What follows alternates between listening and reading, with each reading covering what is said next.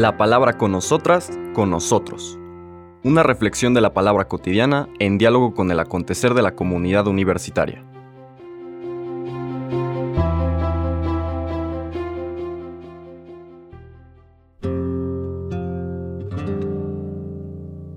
Hola, buenos días.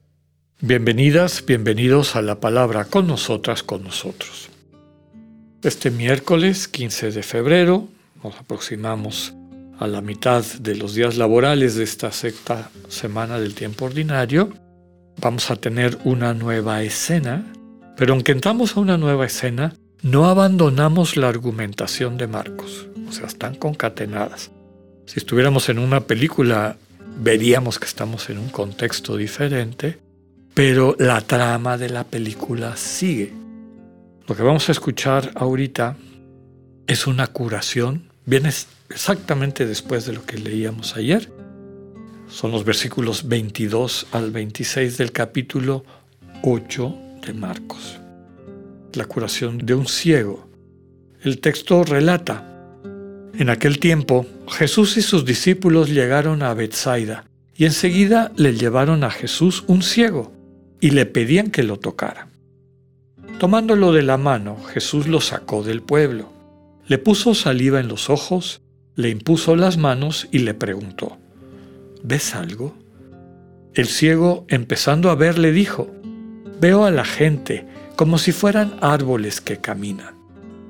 Jesús le volvió a imponer las manos en los ojos y el hombre comenzó a ver perfectamente bien. Estaba curado y veía todo con claridad. Jesús lo mandó a su casa diciéndole, vete a tu casa y si pasas por el pueblo, no se lo digas a nadie. Palabra del Señor. Les comentaba que aunque estamos en otra escena, hasta hace poco veíamos multiplicación de los panes, el diálogo de Jesús con los discípulos, perdón, con los fariseos, este conflicto y la señal que pedían. Luego vimos cómo Jesús les llama la atención, previene a los discípulos diciendo tengan cuidado de no contagiarse con las actitudes de las élites religiosas y políticas. Esta levadura que les va a corromper el corazón. Entonces llegamos a este texto. Jesús y sus discípulos llegan a Bethsaida. En esa época era un, era un puerto cercano a Cafarnaum. Cafarnaum era como la base de operaciones del Señor Jesús en el norte del lago de Galilea.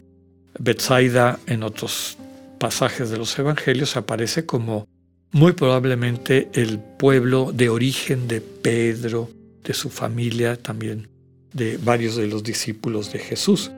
Pedro luego se mueve a Cafarnaum, seguramente porque se casó ahí. En otro texto del Evangelio vemos que ahí el Señor cura a su suegra. En otras ocasiones hemos dicho que nunca se menciona de la esposa, a lo mejor era viudo, Pedro, y tenía la delicadeza de mantener en su casa a, su suegra. Bien, aquí en Bethsaida le llevan a Jesús a un ciego. Lo primero que nos llama la atención de toda esta escena es que el, el ciego no queda curado.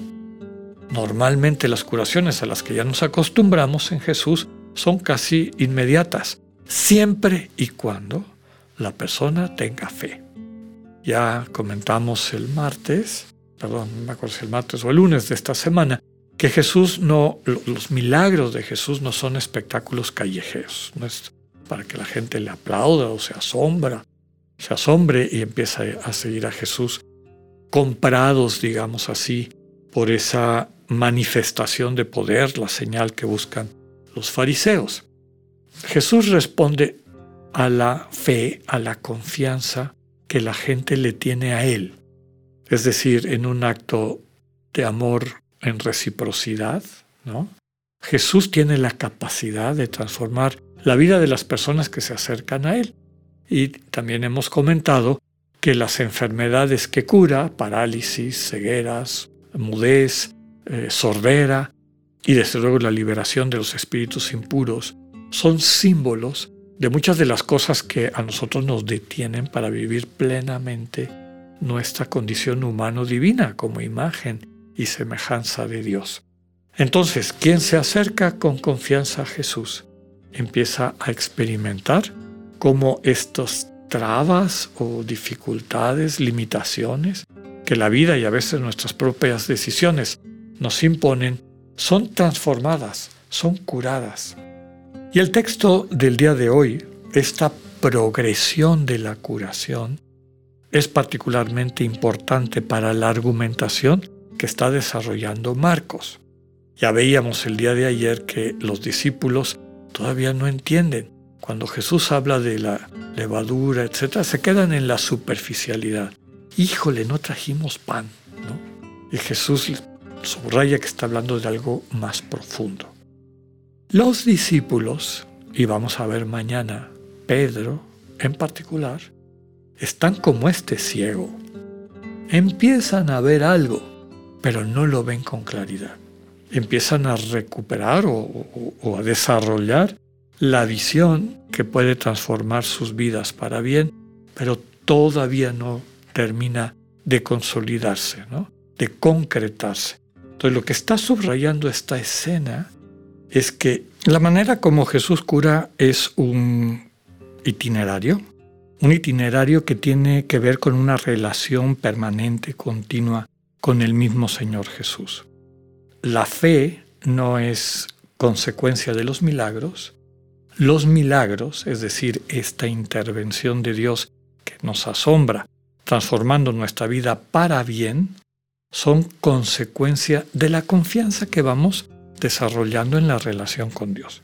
Entonces podemos empezar con una confianza pequeñita y la manera como Dios responde se puede hacer presente en nuestra conciencia con base a ese nivel de apertura, de confianza, va transformando nuestra vida y después de manera subsiguiente, conforme profundizamos en nuestro conocimiento en cuanto a relación de amor, de proceso de cariño, de apertura con el Dios que se nos manifiesta en, la cotidianidad, pues cada vez más podemos no solamente percibir esa presencia de Dios, sino captar las consecuencias, la manera como su presencia transforma nuestras vidas para bien. Nos va dando una mirada que nos permita ubicarnos en la vida.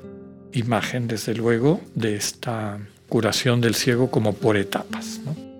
Ya veremos que el Señor Jesús va acompañando a los discípulos en un camino de irles transmitiendo la mirada transparente, la mirada que les permita ver el mundo como Dios lo vio y que no se acaba, inclusive después de la resurrección. Sigue habiendo la necesidad de profundizar, de crecer, de madurar esta vinculación con Dios que se traduce en una sensibilidad ante el mundo y en una capacidad no solamente de participar en la comunión de amor del Dios vivo, sino en facilitar a otras personas, a otros seres humanos, también en itinerario de crecimiento, que se puedan incorporar a la comunidad de amor para la cual Dios nos dio la existencia.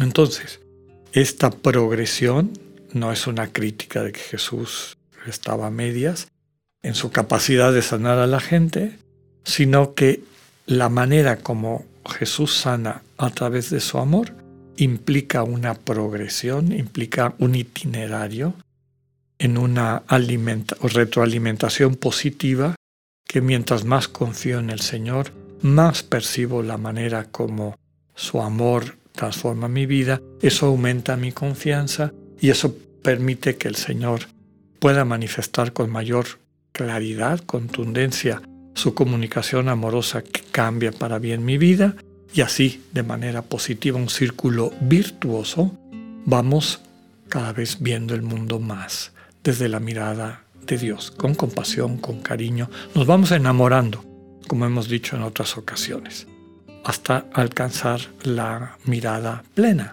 que es el relato que nos acompañó el día de hoy.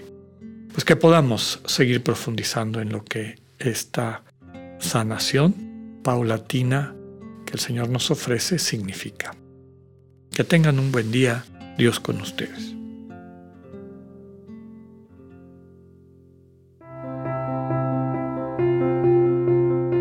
Acabamos de escuchar el mensaje del Padre Alexander Satirka. Escúchalo de lunes a viernes a las 8.45 de la mañana por radiveroleón.com o a través de nuestra app gratuita para iOS y Android. Radivero León, no todo está dicho.